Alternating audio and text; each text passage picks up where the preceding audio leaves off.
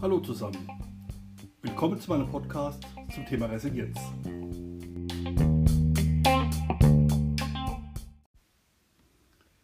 Mein Name ist Christian Braun. Ich bin als Trainer in den unterschiedlichsten Bereichen aktiv und möchte heute eine der sieben Resilienzsäulen vorstellen. In diesem Podcast stelle ich die Säule Selbstwirksamkeitsüberzeugung vor. Hochresiliente Menschen besitzen die feste Überzeugung, dass sie der Erbauer ihrer eigenen Welt sind und nicht das Opfer. Sie gehen sehr selten in die Opferrolle.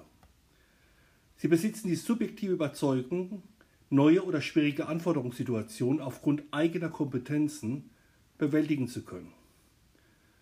Sofern es ihnen gelingt, diese schwierigen Situationen erfolgreich zu meistern, schafft es wiederum Vertrauen in ihre eigene Kompetenz und motiviert sie dazu, neue Aufgaben zu übernehmen.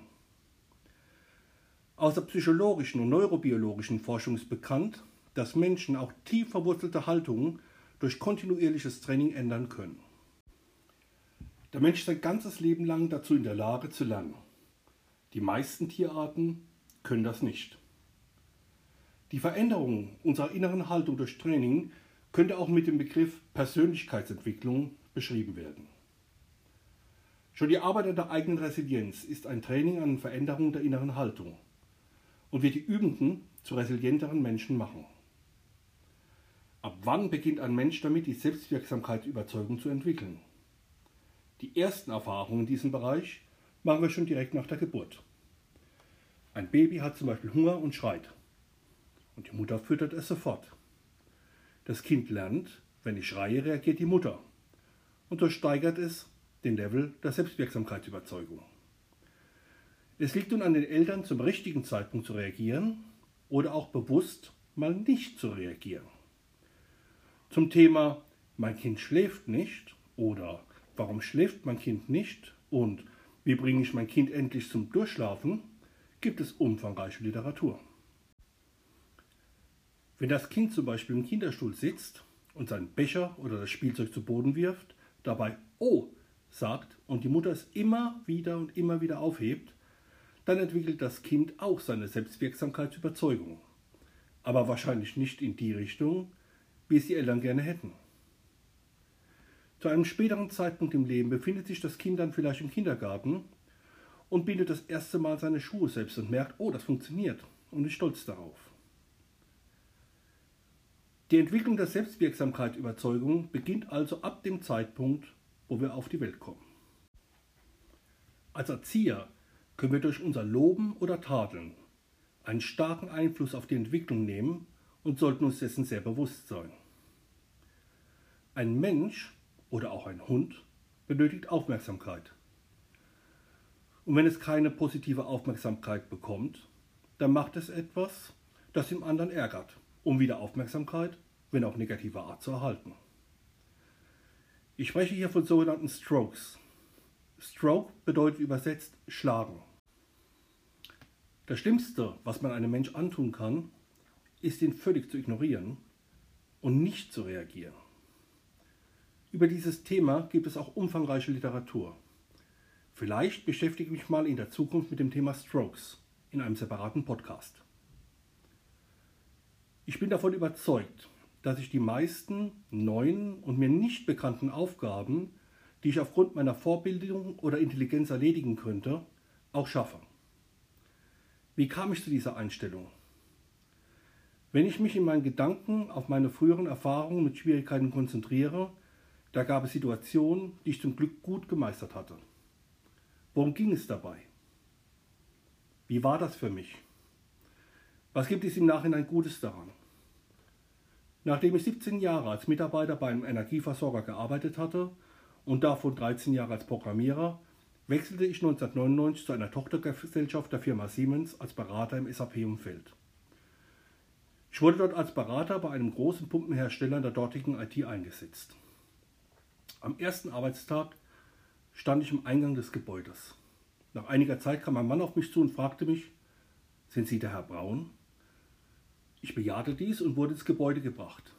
Mir wurde gesagt, dass mein Teamleiter, der beim Forschungsgespräch dabei war, sehr stark im Projekt eingebunden ist und sich wahrscheinlich erst nach 14 Tagen bei mir melden wird. Er fuhr damit fort, mir einen Zettel zu übergeben mit einer Aufgabe. Er sagte zu mir, Herr Braun, hier ist eine Aufgabe, die dringend erledigt werden muss. Bitte sagen Sie mir bis in drei Stunden Bescheid, wie lange Sie dafür benötigen. Ich wusste zu diesem Zeitpunkt weder, wo ich sitze, noch kannte ich die Passwörter für die Systeme und den Rechner, noch wusste ich, wo die Toilette ist. Ich glaube, viel schlimmer konnte man nicht starten. Irgendwie hatte ich es geschafft, die Abschätzung in der vorgegebenen Zeit zu liefern. Die nächsten 14 Tage waren für mich die schlimmsten in meinem ganzen Berufsleben. Ich arbeitete teilweise bis tief in die Nacht und hatte kaum Unterstützung. Ich schaffte es jedoch, alles, was gefordert war, zu liefern. So schlimm diese Zeit für mich auch war, so viel Positives hat sie mir für mein weiteres Leben auch gebracht. Da ich die Aufgaben gut gemeistert hatte, weiß ich, dass es im Berufsleben nicht schlimmer kommen kann und ich so gut wie alles schaffen werde. Sie konnten an dieser Stelle vielleicht feststellen, dass die Selbstwirksamkeitsüberzeugung auf gemachten Erfahrungen basiert. Bei diesem für mich bringenden Beispiel war ich 34 Jahre alt und bin aktuell 20 Jahre älter. Ich habe mir auch überlegt, warum ich so bin, dass ich an einer Sache so lange dranbleibe. Das hat mit meiner Ausbildung als Energieanlagenelektroniker zu tun. Wir mussten im ersten Lehrjahr sechs Monate feilen. Pro Tag schafft man ungefähr einen Millimeter. Es war eine absolute Schinderei. Dazu kam, dass man in der Praxis alles mit Maschinen erstellt und mit der Pfeile nur noch Kleinigkeiten ausbessert. Ich fragte meinen Ausbilder, warum wir das so lange tun müssen. Er sagte mir, damit du lernst, an einer Sache dran zu bleiben, auch wenn es keinen Spaß macht. Wenn wir einen Stromausfall am Ort haben, dann kannst du nicht um 16 Uhr nach Hause gehen. Da musst du so lange dranbleiben, bis der Strom wieder fließt. Diese Aussage ist bis heute prägend für mich. Menschen, die mich gut kennen, wissen, dass ich, sofern ich einen Fehler, eine Störung nicht innerhalb einer bestimmten Zeit behoben habe, nach dieser Zeit damit beginne, ungehalten zu werden. Dies kann dann auch mal bis zum Fluchen führen. Diese Menschen wissen aber auch, dass man mich in dieser Zeit am besten ganz in Ruhe lässt. Ich mache die Aufgabe fertig. Egal, ob es nicht funktionierende Router sind, ne, die zu Hause nicht laufen, egal, ob ich damit Probleme habe, das Gebälk im Haus ins Wasser zu legen, ob ein Interface im neuen Auto nicht funktioniert oder ob ich ein Kundenprogramm entwickle, das nicht fehlerfrei ist. Ich mache es in der Regel fertig. Ich kann dann auch schlecht abbrechen, da meine Gedanken sich weiterhin mit dem Problem beschäftigen. Ich arbeite dann so lange daran, bis es erledigt ist und erst dann kann ich abschalten. Wenn Sie meinen letzten Podcast gehört haben, dann werden Sie vielleicht denken, da muss er seinen Impuls verändern, die Emotionen besser steuern und so weiter. Das möchte ich in dieser Situation aber bewusst nicht. Ich finde es gut, dass ich so bin und die Aufgabe fertigstellen. Ich möchte Ihnen an dieser Stelle ein weiteres Beispiel bringen. Viele von Ihnen als Hörerinnen oder Hörer werden wahrscheinlich auch eine Scheidung miterlebt haben. In der Regel ist das für alle Beteiligten eine sehr lange und harte Zeit. Ich habe auch durch diese Erfahrung eine Hochachtung vor alleinerziehenden Vätern und Müttern. Für mich war diese Zeit, obwohl ich nicht alleinerziehend war, nicht einfach. Zum einen war da die Kontaktreduzierung mit zu den Kindern und auch die finanziellen Engpässe. Nach den Unterhaltszahlungen war es für mich teilweise nur sehr schwer möglich, über die Runden zu kommen. In dieser Zeit jedoch waren Menschen für mich da, mit denen ich überhaupt nicht gerechnet hatte. Ein Kollege sagte damals zu mir, Christian, ich habe viel Geld. Wenn du etwas benötigst, sag mir einfach Bescheid. Wenn es dir irgendwann besser geht, dann kannst du es mir ja zurückgeben. Ich hatte es nicht in Anspruch genommen, aber es hatte mich nachhaltig beeindruckt. Wenn Sie sich vielleicht selbst gerade in dieser Phase befinden, dann kann ich Ihnen nur Mut machen und sagen, es wird besser. Nach dem Regen kommt auch Sonnenschein. Es dauert bei mir ein paar Jahre und heute 17 Jahre danach geht es mir richtig gut und auch hier habe ich meine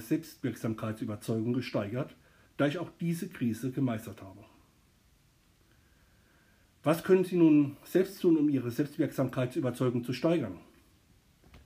Nehmen Sie sich dafür ein Papier und Stift und schreiben Sie Ihre folgenden Überlegungen auf.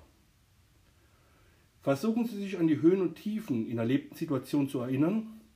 Machen Sie sich wirklich gut bewusst, in welcher Phase oder Situation der Umgang mit Schwierigkeiten besonders gut gelungen ist und Sie stolz auf Ihren Umgang mit der Krise waren. Überlegen Sie, was war das Besondere an der Zeit? Was hat Sie trotz der ganzen Widrigkeiten erfolgreich gemacht? Hat Sie jemand dabei unterstützt? Was war Ihr eigener Anteil dabei? Überlegen Sie, was Sie an sich selbst am meisten wertschätzen und seien Sie dabei ganz unbescheiden. Was sind Ihre wichtigsten Qualitäten, insbesondere im Umgang mit Schwierigkeiten?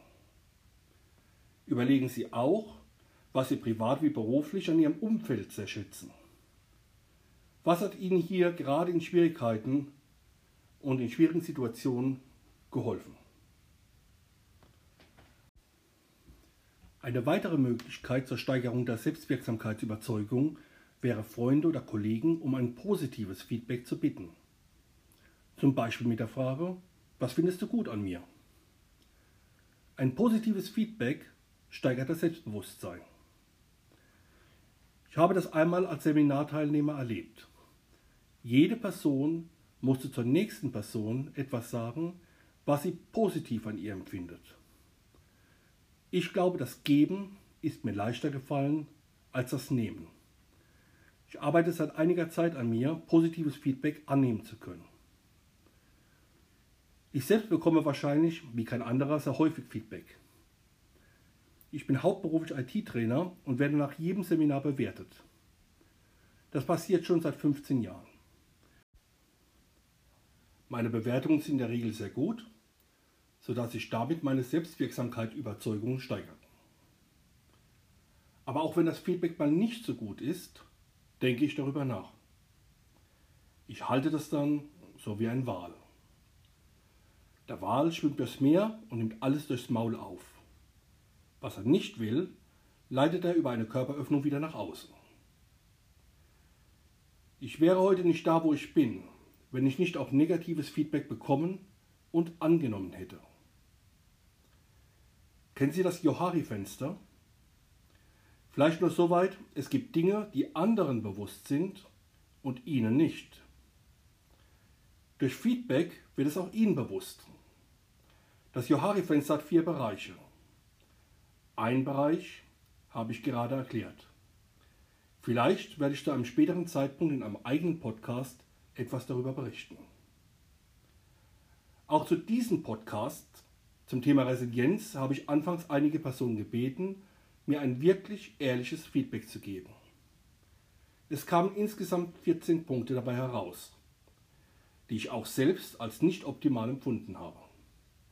Ich bin da wirklich dankbar dafür und habe versucht, diese Punkte umzusetzen. Jetzt bin ich an einem Punkt, wo ich selbst mit der Qualität zufrieden bin. Ich habe immer noch ein paar Versprecher in jedem Podcast. Manchmal spreche ich nicht deutlich, teilweise hört man Rauschen im Hintergrund oder auch die Stellen, wo ich neu aufgesetzt habe. Die Rückmeldungen dazu waren bisher gut, sodass ich für mich damit zufrieden bin. Die Beobachtung über die Resilienzfähigkeit von Menschen geht schon viele Jahrzehnte zurück. In einer Langzeitstudie, die zwischen 1950 und 1990 durchgeführt wurde, beobachtet die Soziologin Amy Warner Kinder, die trotz schwierigen Bedingungen das Leben als Erwachsene zufrieden, gesund und eigenverantwortlich gestalteten. Amy Warner fand heraus, dass das Umfeld der Kinder eine wesentliche Rolle spielte, wie sie sich entwickelten. Oft waren es die Bezugspersonen, also Eltern, Erzieher, Nachbarn, Lehrer, die diese Kinder als Vorbild sahen und sich an ihnen orientierten. Dies hatte zur positiven Entwicklung der Kinder geführt. Haben oder hatten Sie selbst so ein Vorbild?